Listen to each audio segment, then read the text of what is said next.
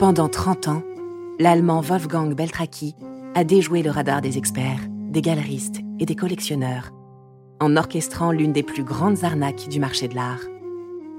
En copiant des tableaux de maîtres, il aura récolté la somme vertigineuse de 30 millions d'euros avant d'être rattrapé par la justice. Vous écoutez Faussaire, épisode 13. Wolfgang Beltraki, première partie. Wolfgang Beltraki s'appelle en réalité Wolfgang Fischer. Il naît dans une Allemagne en pleine reconstruction au sortir de la guerre, le 4 février 1951. Ici, à Gellenkirchen, une petite ville du nord du pays. La mère de Wolfgang est professeur privé. Son père, Wilhelm Fischer, exerce un métier singulier qui va marquer profondément le jeune Wolfgang. Il est restaurateur de tableaux dans les églises de la région. Wolfgang Beltraki a dit que dès son enfance, il a commencé à dessiner et à peindre, parce qu'il était entouré de gens qui travaillaient là-dedans. Henrik Isor, historien de l'art allemand. À l'exception de son grand frère, tout le monde peignait dans la famille. Il disait que c'était naturel, comme de se brosser les dents. Tous les jours, il peignait. Mais au sortir de la guerre, la vie en Allemagne est dure. Pour se faire un peu plus d'argent, Wilhelm Fischer a un deuxième métier. Le soir, dans son atelier, il reproduit des chefs-d'œuvre de grands maîtres qu'il revend ensuite sur les marchés. Des peintures de Rembrandt, Cézanne et Picasso. Le jeune Wolfgang passe de longues heures dans cet atelier, derrière son père silencieux. Un jour, en 1965, Wilhelm Fischer lance un défi à son fils. Il lui tend une carte postale avec dessus l'image d'une œuvre de Pablo Picasso. Wolfgang a 14 ans. Il se met à peindre sa première copie.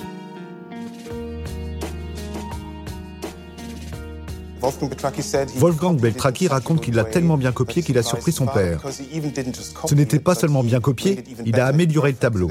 Il l'a perfectionné sur certains détails. Et son père était complètement halluciné quand il a vu ça, presque même jaloux.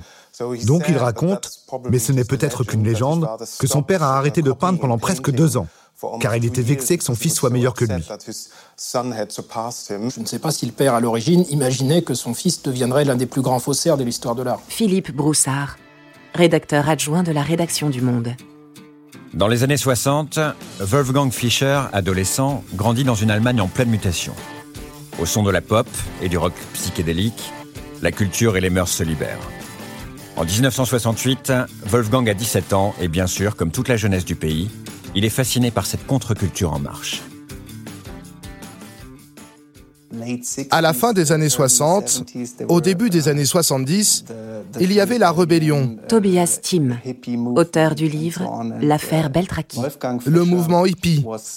Et Wolfgang Fischer a vite pris part à ce mouvement. Il était un hippie. Après quelques années dans une école d'art, Wolfgang Fischer s'ennuie. Il rêve de voyage, de liberté. Et malgré un don évident pour la peinture, il abandonne et quitte l'université sans aucun diplôme. Il se laisse pousser les cheveux et sa petite amie de l'époque lui offre une Harley Davidson. La même que Peter Fonda dans Easy Rider. Film emblématique de la génération hippie. Débute alors pour Wolfgang Fischer une décennie de déambulation tripée à travers l'Europe. Marginal jusqu'au bout, il consomme drogue sur drogue.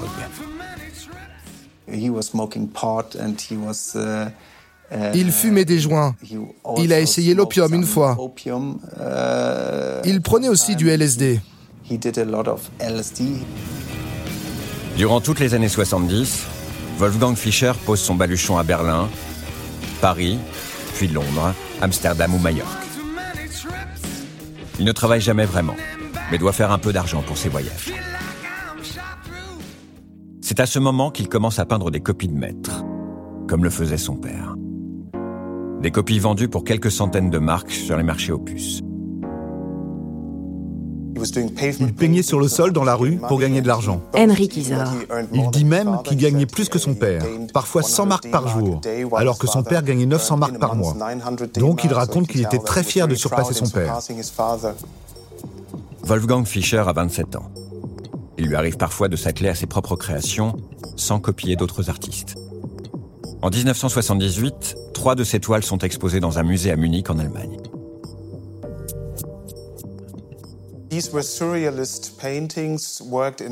C'était des peintures surréalistes, uh, travaillées dans le style de la photo, avec de la peinture acrylique sur toile. Et elles ont dû avoir un petit succès parce qu'elles ont été exposées à la Haus der Kunst en 1978. Le jeune peintre arrive à vendre une de ses toiles pour 15 000 marques allemands, soit près de 8 000 euros. Une galerie lui propose même un contrat. À ce moment-là, la vie de Wolfgang Fischer aurait pu prendre un tout autre tournant. Pourtant, il refuse de signer. La vie d'artiste l'intéresse peu. Fainéant, il préfère la vie simple et les voyages au travail pénible et précaire d'un peintre professionnel. Si vous êtes un artiste qui commence à vivre de son art, Tobias Tim, vous ne gagnez pas beaucoup les premières années de votre carrière.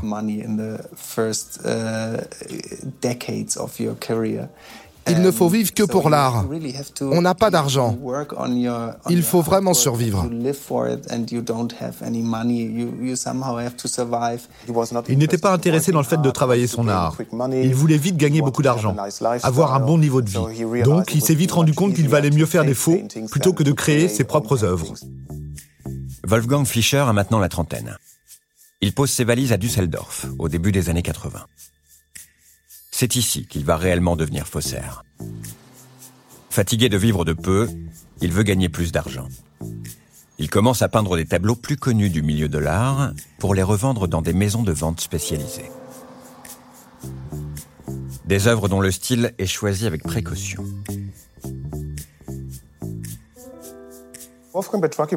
Wolfgang Beltraki a été très intelligent quand il a choisi des artistes à copier, car il savait que ça aurait été très compliqué de fausser des peintres très célèbres, comme par exemple Van Gogh ou Renoir, ou dans ce style. Donc il a été très malin parce qu'il a choisi des artistes de second rang, qui sont quand même importants, mais moins célèbres que les premiers.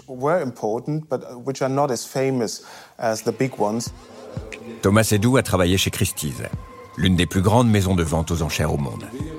Il était directeur des collections modernes et impressionnistes. Et sans le savoir, il verra passer des années plus tard des faux tableaux de Wolfgang Beltraki. Ce qu'il faisait surtout, c'est euh, suivre des, euh, des mouvements euh, qui se vendaient bien d'un point de vue commercial. Et c'est vrai que le surréalisme, l'art allemand et autrichien et le fauvisme étaient trois mouvements qui, qui avaient le vent en poupe quand il faisait, quand il était en activité et quand il faisait ses faux. Mais c'est une autre idée. Une idée géniale qui permet à Wolfgang Fischer de réellement débuter sa carrière de faussaire. Car il le sait, la pure copie de tableau est très risquée. Alors il va développer une technique jamais vue jusqu'ici. Il se met à peindre des sortes d'inédits, peints à la manière de. Pour cela, il utilise ce qu'on appelle des catalogues raisonnés, sorte d'inventaire exhaustif des œuvres d'un artiste. Et dans ces catalogues, quand il s'agit d'anciens artistes, il arrive que certains tableaux disparus n'aient jamais été photographiés. Des œuvres indiquées seulement par un titre, une taille ou une simple description. Il utilise une technique assez particulière euh, qui est très maligne en fait, c'est qu'il réinterprète euh, certains tableaux qui ont été euh, perdus, mais dont on connaissait l'existence à un moment donné, qui étaient en général illustrés dans les catalogues raisonnés juste par un carré blanc.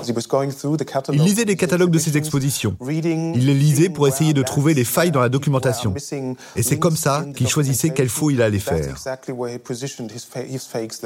Et lui, en fait, réinterpréter euh, et réutiliser la même taille, le même titre. Thomas Edou. Euh, des sujets qui montraient d'ailleurs une grande connaissance de, de, la peinture de chaque artiste qui copiait, parce qu'il le faisait remarquablement bien.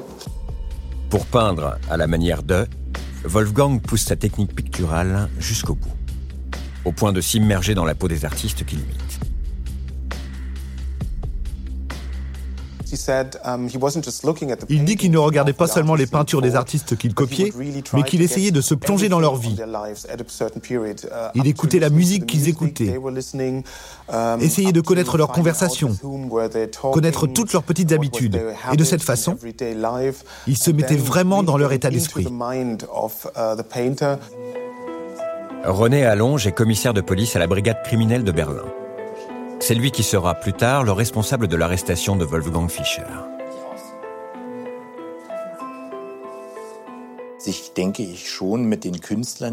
Il se plongeait vraiment dans l'œuvre des artistes qu'il imitait. Il lisait beaucoup sur eux. Il se rendait dans certains lieux pour en sentir l'ambiance et pour voir les paysages. De tous les faussaires, nul n'avait à ce point fait preuve d'ingéniosité et d'imagination dans l'élaboration de son mensonge au long cours. Mais une fois ces faux réinventés et peints par Wolfgang Fischer, il lui faut maintenant les écouler sur le marché de l'art. Au printemps 1985, c'est une rencontre impromptue qui va permettre aux faussaires de berner les maisons de vente. Ici, dans ce café de la ville de Krefeld, il fait connaissance avec celui qui va devenir l'un des personnages clés de son arnaque. Otto Schulte Kellinghaus. Les personnes qui ont pu croiser Otto Schulte le décrivent comme quelqu'un. Philippe Broussard. De plus. D'apparence, disons, plus, plus sérieuse, plus rigoureuse que Wolfgang Beltraki. Otto Schulte Kellinghaus est quelqu'un qui portait toujours un chapeau, un long manteau noir. Il était chic, un gentleman. Wolfgang est séduit par le charisme de son nouvel ami. Il finit par lui révéler son activité de faussaire. Un pacte est conclu. Wolfgang peint les toiles. Otto, lui, se charge de les écouler sur le marché de l'art.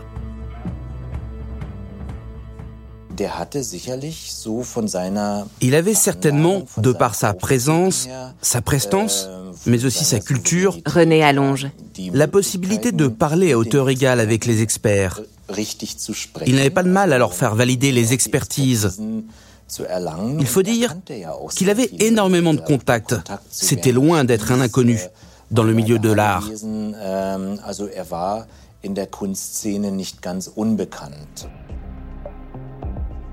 Avec cette alliance, Wolfgang Fischer change de statut.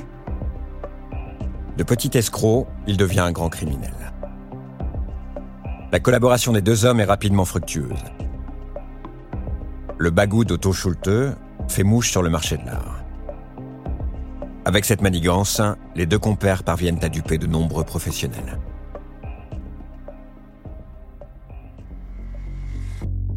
L'un des musts du duo des faux tableaux de l'expressionniste allemand Johannes Moltzan.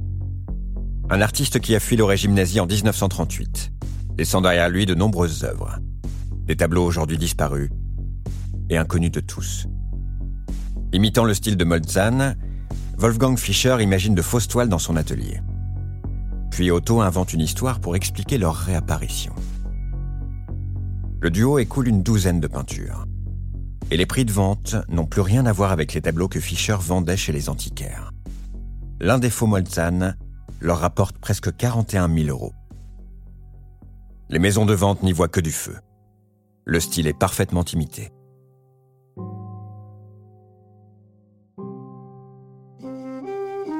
Vous venez d'écouter un épisode de Faussaire. Si vous avez aimé ce podcast, vous pouvez vous abonner sur votre plateforme de podcast préférée et suivre Initial Studio sur les réseaux sociaux.